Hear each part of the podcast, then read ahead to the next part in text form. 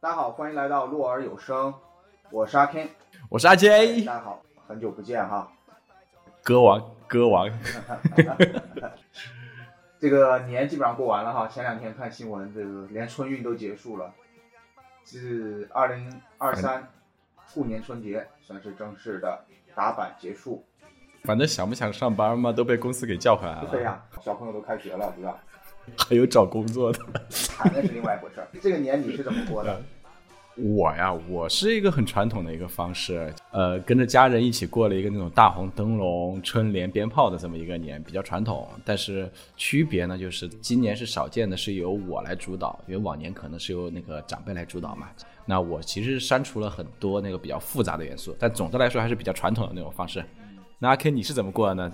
过去这三年都在家过的，但是今年呢，我出去玩了一圈。也算是 旅游是吧？见识到了祖国的大好河山，然后也见识到了这非常非常多的人。梦回火车吗？对，你是梦回绿皮车厢吗？差不多，真的有那种感觉。越来越多的人在选择过年期间旅游了，这不仅仅是年轻人，可能更多的年长一点的人也是在过年期间出来玩儿。我觉得是非常好的一件事儿啊。我感觉我们这两种方式的话，应该就是比较主流的过年的方式，纯粹放假的过年的那种方式啊。就我们就不考虑那种什么反季节务工啊，或者是做生意啊这种形式啊。基本上现在两种过年的话，就是回家和出来玩吧，很少有第三种情况了。而且我问一下你啊，在你的印象中，春节是一个什么样的回忆？在我的记忆当中的话，过春节可能就是春节之前的那一段，也就是我们通常讲的，就是结束了工作，然后返回老家的那一段，是我记忆中的画面吧。春运中的大包小包啊，泡面呐，拥挤的车厢啊，香烟呐，麻将声啊，春晚呐，还有大街小巷，恭喜你发财，好一朵迎春花。啊，对对对对对，就这些东西，就是可能相对于我来说是过年的一个记忆了。嗯，还有一个我我记忆比较深的就是，小的时候在过春节的时候哈，有很多吃的喝的，也不会有人限制你啊，你今天吃多了不能再吃了这种。就是反正桌子上都永远摆着有水果啊，然后摆着有糖有瓜子儿。整个过春节最高潮的可能就是年夜饭了。过春节的时候，年夜饭会互相比着谁家更丰盛。那我记得一定有的就是鱼。几乎只要称得上年夜饭的话，我感我感觉家家户户应该都会备一条鱼，好像大家都会把年年有余给挂在这上面。我其实还有一个特别深的印象就是贴春联儿，因为在我的家里面贴春联儿是一件非常有仪式感的东西，在除夕的白天，可能早晨上午的时候。就会呃郑重的哪哪有什么仪式感呢？年年每年都是出入平安啊，阖家欢乐呀！啊，恭喜 恭喜发财，阖家幸福。没有没有没有，恭喜发财往往还会摆在公司啊，或者是门面呐，这些这些可能商商业一些的地方啊。但是我跟你讲，家里面我家肯定反正年年都是那个出入平安，年年都是阖家幸福、身体健康之类的东西。差不多是这样，是这样的。小的时候，长辈还会问我说：“哎，你知道哪个是上联，哪个是下联吗？”反正你念的第一句呢就是上联。你现现在不管左右了，我贴春联都不不看左右的了，已经。有有没有有没有可能我文化水平比较低呢？其实还是有的呀。呃呃，这个很有可能。但是我会我会告诉他，这个是简化了呀。我会我会告诉世人，我们这个是简化后的结果呀。你还不如说我就是反着贴的。不，我贴的，那我肯定就是我，我是这样贴的，反正，因为我主导嘛，就好像一个歌手，你说他唱歌难听啊，怎么样都行，他只要他是歌手，他可以说这是我的风格，我故意这么唱的，你拿他没辙的。有道理，有道理，有道理。你觉不觉得其实呃还有一些就是带有比如说地方性元素的，比如南方的花卉啊，北方的冰雕雪雕节呀这一类的东西，其实也是过年印印象的。一个东西，我是在广州这边，当然不是在广州市中心啊，我是在一个偏远小城上面。但是我们这边过年是有花市的，很多。哎，我们还忽略了一个很重要的点，就是放鞭炮。今年，今年我主导的，我是没怎么放。你今年放鞭炮了吗？没有，没有。随着年龄的增长，我越来越觉得这是一个危险的事儿。虽然是可控的危险，还是危险。所以，我现在越来越对放鞭炮这件事儿不太热衷了。你让我选的话，我现在可能更能接受的就是那种烟花吧，哈娜比那种，就是威力很小的，然后就是呲花呀。呃，我不知道学名叫什么，就是有的时候那个烟花溅在身上的话，其实也不会疼，但是可能会把衣服烫个洞的那种。其实，其今年我还是看到有很多小朋友在放鞭炮，但是大部分也都是也都是你说的这种烟花类的吧。哈娜比，可能就如果我们说听响的那种越来越少了，几乎没有了。哦，就是纯纯粹的鞭炮，火药里面塞那种真真火药的那种东西。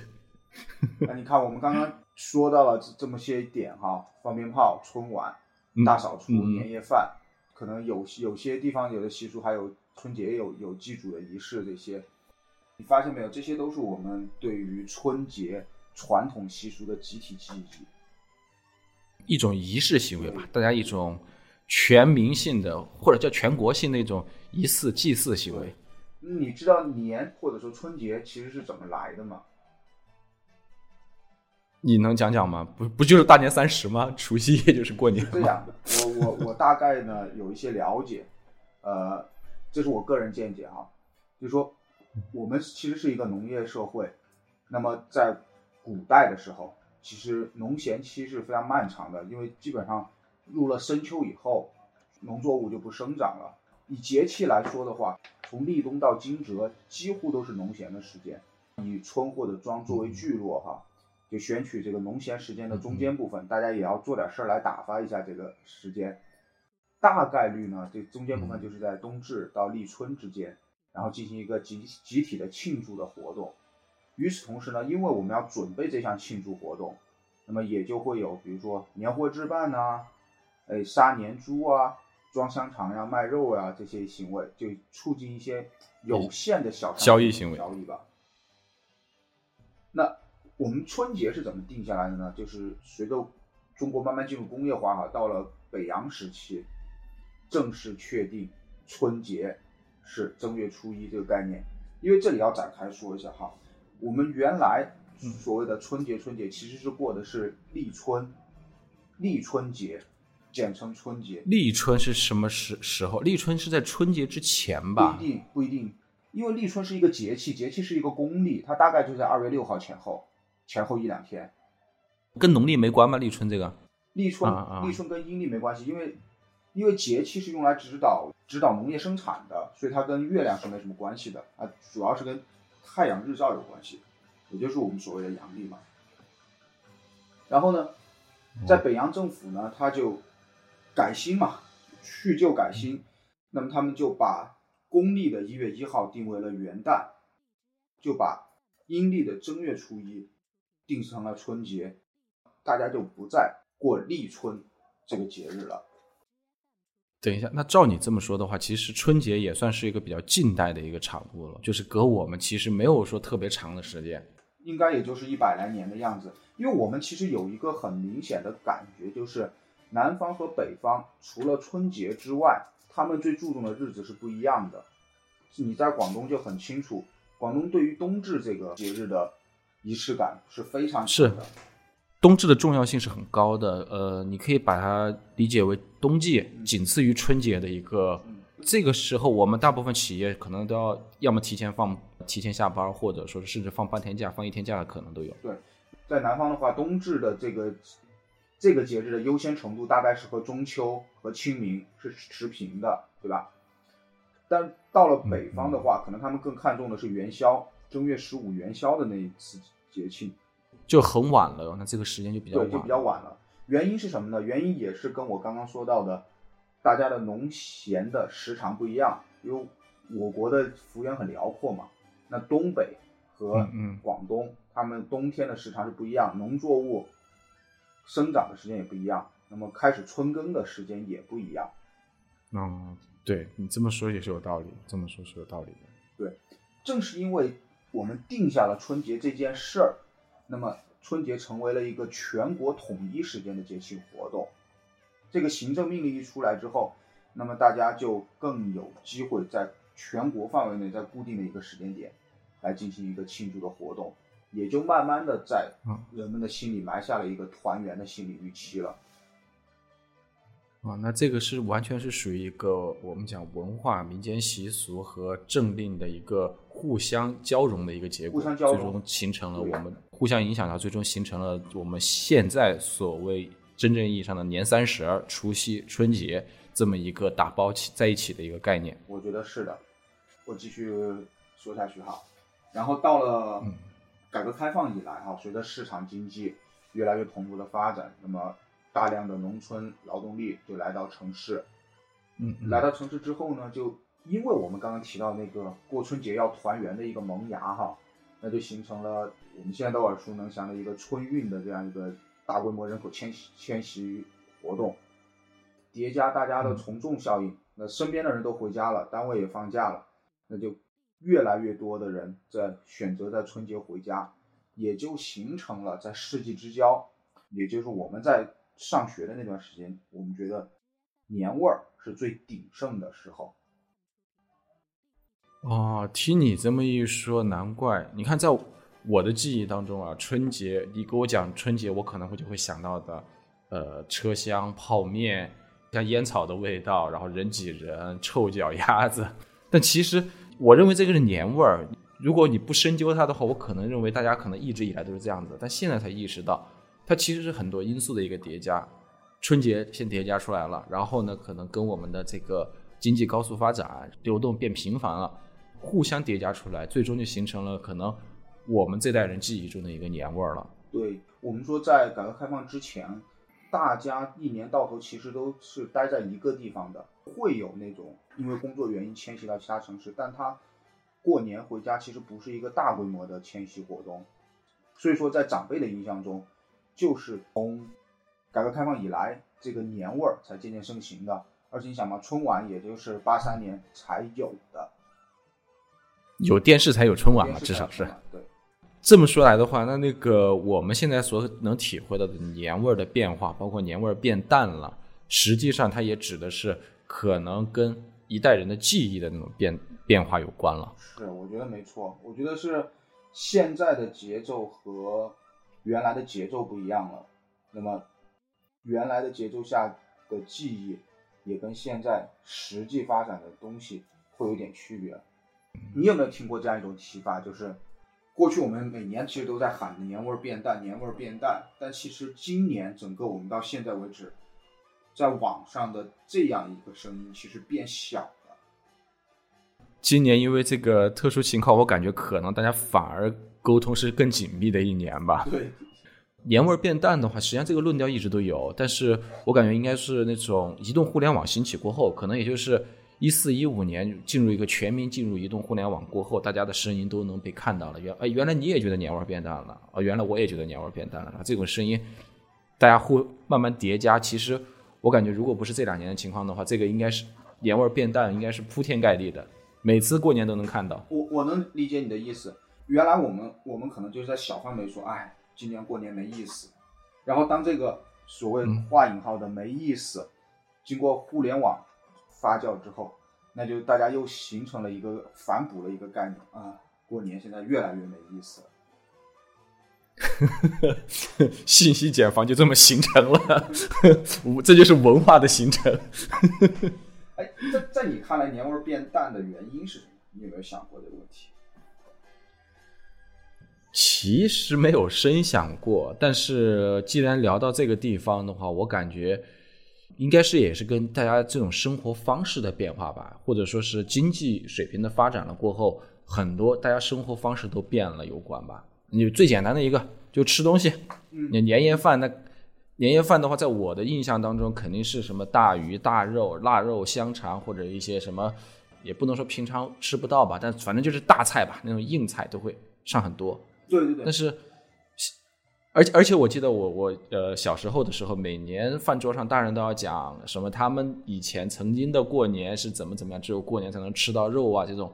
我我估计应该是很多孩子他应该都听过这种类似的这种话论调吧。但是你放在当今社会来说的话，大鱼大肉、高盐高油这种东西的话，那是你你可能团聚的时候，饭桌上一个饭桌上可能就能凑齐什么糖尿病、高血压，也大家也不一定 想去弄那个吧。对对对，这只是我的一个猜想啊，只是我的一个猜想。你你说这个我我深有感触。我举个简单例子哈，呃就是有一种肉可能叫扣肉，我们这边叫烧白，就是这种肉可能原来只能在过年的时候吃到，或者说大小节日吧。嗯但是现在呢，你可能嗯呃随便走进一家店，你都可以点到梅菜扣肉，重油肥腻的典型。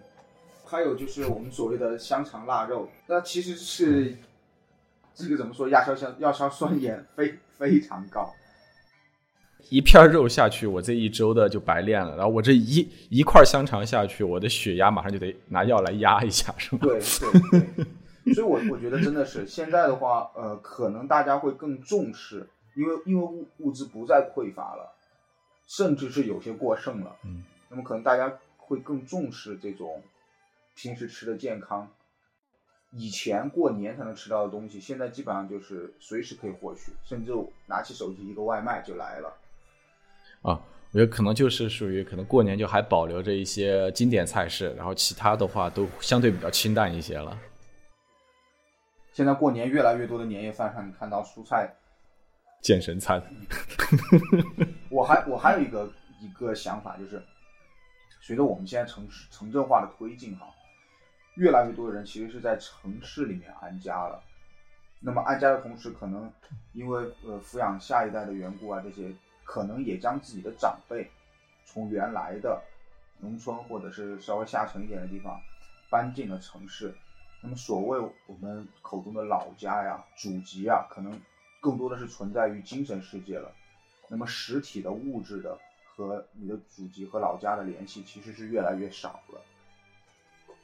你这个话题的话，我感觉其实蛮蛮沉重的，因为这个其实就是一个是讲城市化、高速城市化，另外一个就是消失的乡镇，对，是吗？消失的乡镇，可能大家都进城了，然后比如说越来越多的年轻人，可能他们要在城里安家，或者想在城里安家，而且他有能力安定下来了，把让父母也过上好的日子的话，所谓老家这个概念，它其实更多的是一种乡土情怀的这种文化层面的概念了，都变成已经已经超出了地理这种概念了。其实物质上的也少了，那可能老家的亲戚越来越少，可能亲戚的孩子又在另外的城市安家了，大家心里面都记着那个老家，但实际上，你说过年一定要回去吗？也未必了。嗯嗯我自己还有一个比较切身的感受，就是随着我们这一代独生子女啊，逐步成为社会主力了啊，家族嗯或者说宗族的这个概念也在被淡化。那么很明显的就是，其实凝聚力是越来越低了。这种凝聚力呢，它其实转化到了另外一个地方，就是我们说的群体认同感。嗯嗯就我们原来可能会经常听到有有同乡会，什么王室宗亲，那其实现在我们也还能听到，但基本上都是在海外华人了。嗯嗯，其实我感觉你讲的这个的话，就有点是完完全全一个时代变化的一个产物吧。就是说，你看啊，现在可能八零、九零甚至零零都步入社会，并且逐渐成为社会的主力军，可能在某个团体或者甚至在家族之中也有也有一些就是说话也有一定的那种分量或者说话语权了。但很多文化层面的东西的话，实际上是在变化的。比如说，早年间可能大家处在一个我们讲呃人情社会或者是乡土社会，流动也少，彼此靠人情去流动的。而像你我或者说是像比如说听播客嘛，就听播客的听众来说的话，肯定很多都已经不是说完全脱离人情社会吧，但是可能会更更多的接受契约社会这种东西。比如说我要去搬个家，我要去干什么，我更愿意拿钱去请人，或者是呃怎么样，而不会像可能在乡土社会里面呢是找亲朋好友，呃大家一起帮个忙，然后一起吃顿饭这样子。对，我继续说，就是随着这种凝聚力的逐渐的减弱哈，那么群体认同感的凝聚力在反而在增强。比如说，我们是同一类人，我们经常经常听到，嗯我跟他不是同一类人，对三观不合。对，那么这就造成了什么呢？家的这个单位变得越来越小。人也越来越独立了。对，每个人也越来越独立了。那随着这个家的单位越来越小，然后再加上我们人民群众的可支配收入的增加，那么其实现在过春节回家，或者说过春节回老家，可能只是其中的一个选项了。那么可能我们要出去玩，我要接家人来，我要带家人出去玩，那么可选择性也越来越多，负担其实也越来越小了。哎，你说的这个我很有感受哎。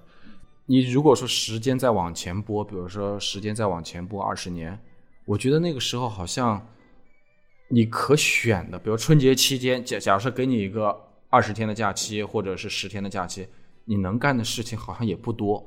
嗯，你那个时候有的有的地方小一点的地方连店铺都不开的。对，甚至在十多年前大一点的地方，其实也不开店铺。那么你要如果要出去玩的话，大概率是要选择出国游，但其实。在那个时代，出国不是那么容易的。嗯，一个是费用哈，一个是手续。一个是费用、手续，还有你旅游的体验。嗯，现在是现在我能明显的感受到，比如说你有个十天、二十天的假期的话，你其实，呃，当然大多数人肯定还是选择跟亲人团聚。然后呢，但是实际上每个人的选择可选择余地变多了，真的变多了。就是真的有的所有的所谓的团聚，可能就是呃，你让我时间倒退二十年的话。团聚可能在我看来的话，就是一待待好几天。但现在的团聚可能有的时候一待就待一晚上，吃顿晚饭，然后初一拜个年，然后又自己玩自己的了。我我看有很多人是这样子的，我身边。嗯，而且还有一个，你刚刚提到什么一待一晚上要待什么，这个其实也得益于我们现在交通运输的发展。就是我觉得待一晚上就走是没什么问题的，没有负担。我们想象一下，其实在过去哈，比如说你要有一个回老家的这件事儿。那么你涉及到买火车票，火车我们经常听到三天两夜、两天一夜的这种坐火车的经历，那其实心理负担是很重的。那再加上那个坐车之前你要买票、收拾行李，然后到火车下来之后，你可能还需要涉及到转汽车，甚至在再偏远的地方可能还要乘坐乡镇的一些公交车，然后才能到达家。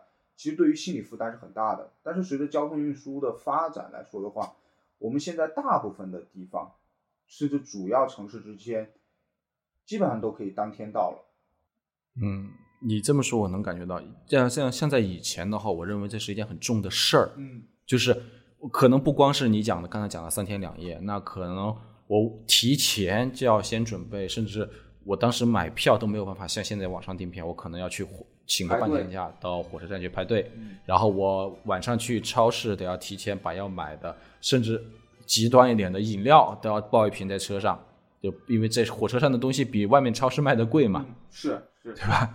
然后，然后我还得提前查好，我可能回到老家过后出来过后，我要去赶哪趟车，先先把一些路线或者是先打个电话确认一下啊，那个那班车还在不在？现在还走不走那边？免得到时候又说，我感觉是个非常非常大的事儿。但是现在你让我我来感受的话，我感觉。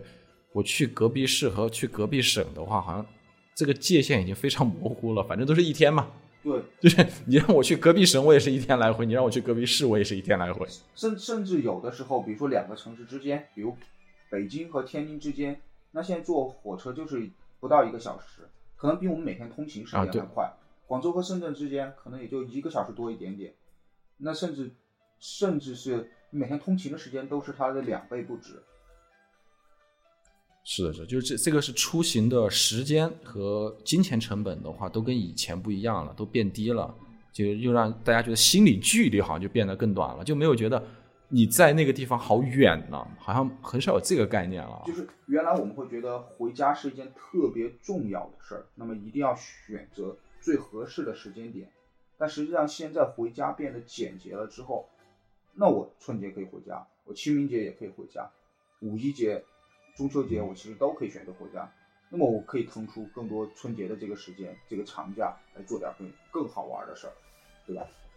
嗯，我我我我都听说过有些极端一点的，比如说他有个双休，周五完了过后从北京飞到云南去玩几天，玩两天，然后周一一大早再从云南赶飞机赶回北京，甚至出国去听演唱会的，这也不是少数，对吧？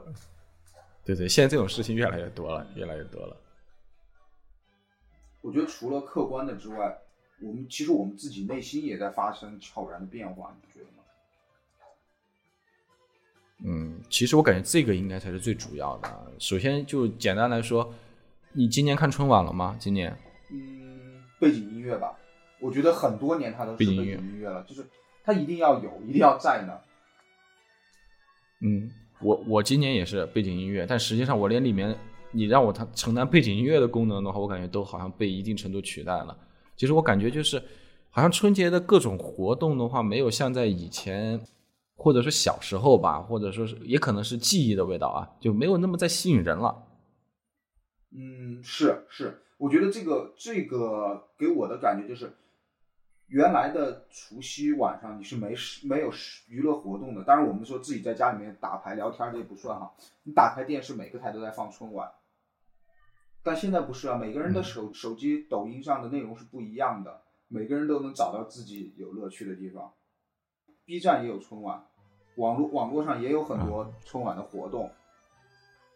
哎，其实我我突然想到啊，春晚的话，它其实是一个那种，就是它真的是一个大杂烩啊，就是一个高水平的一个大杂烩。你看，呃，有的人喜欢流行音乐，有的人喜欢相声，有的人喜欢小品，有的人喜欢可能京剧，但可能并并不是每个人都，比如说你像像我吧，你让我看那个传统的一些项目的话，可能我就不是很看得进去，我就喜欢看点什么新派相声呐、或者说是小品啊这种东西。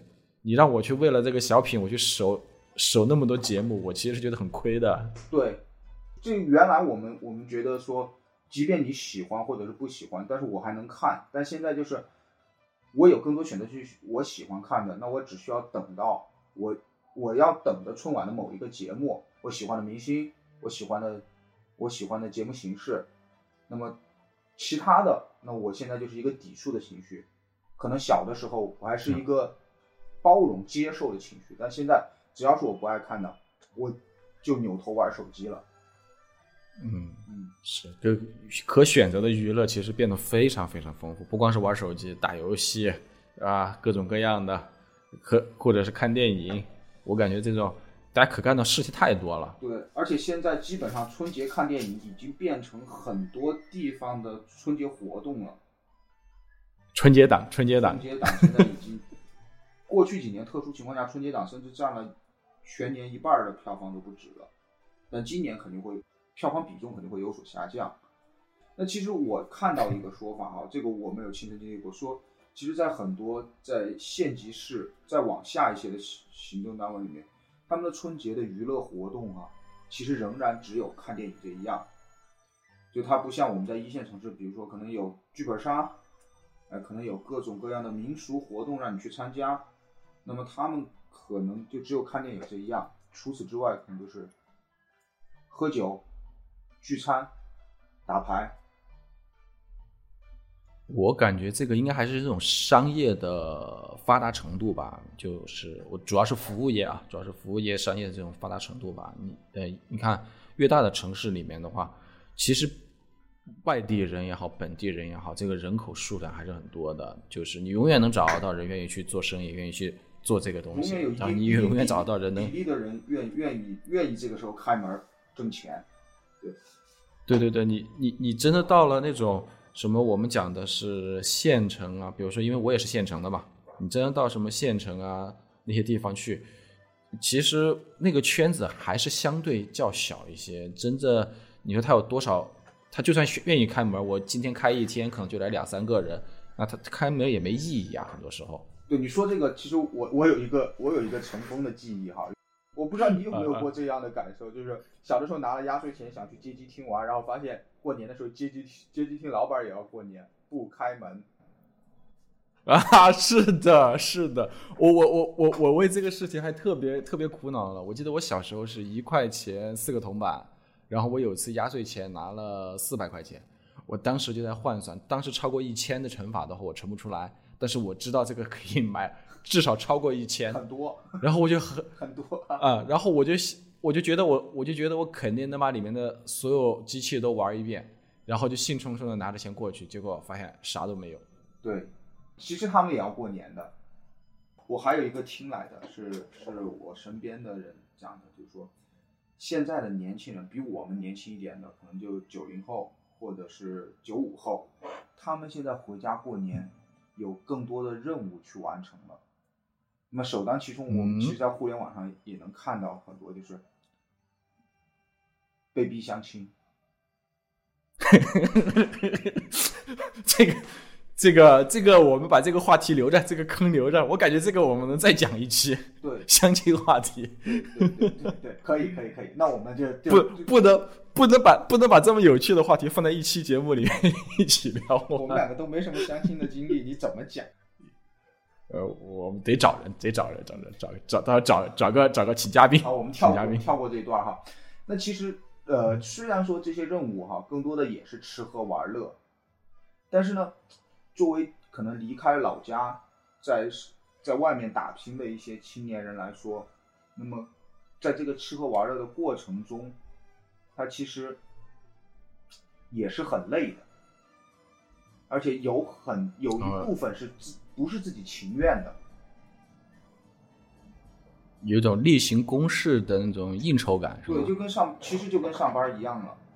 就是啊，你今天得接待接待客户，今天得去接待甲方，呃，某某个亲戚家，明天得去某个亲戚家，后天去某个亲戚家，那就很累了，对吧？嗯嗯，这是必修课嘛，必修课。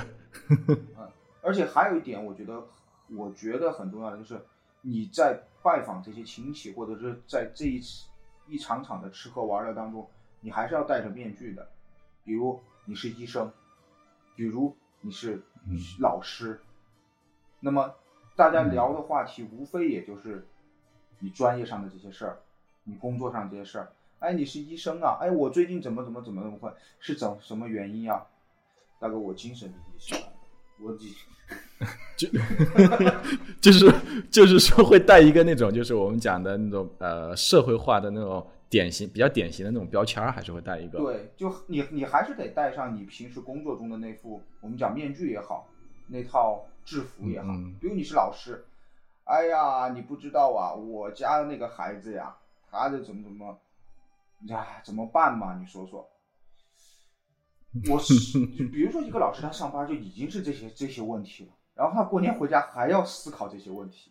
那其实对他来说，他看着你就烦。他他其实看着你就很烦，而且每一个亲戚都聊这个同样的话题，他就看着更烦了。对，如果如果每一个亲戚都是同样的问题呢，那我也可以复制粘贴。但是每个亲戚，你让我不得不思考，因为他们是亲戚啊，还略有不同，对，就还得定制化一下。这个这个这个这个其实是很烦的一件事情，就是你你。你你放假就好好放假嘛，还要把自己的专业拿回去再用一遍？对，我我我放假就跟我医生放假就跟义诊一样，那其实对医生是 真的是很累的呀。兽医，兽医，兽医，兽医，对吧？还有一个就是，其实有的时候有些亲戚，因为毕竟没有在一起生活过。那么只是存在一个血缘上的关系，可能对于事情的理解、事情的价值、彼此价值观、彼此对生活的理解，这些真的会不一样。而且随着生活圈层不一样的话，真的差异会很大很大。我倒是觉得这个跟我们刚才提到的那个，呃，就标签也好，或者说我们之前提到的那个圈子也好的那个。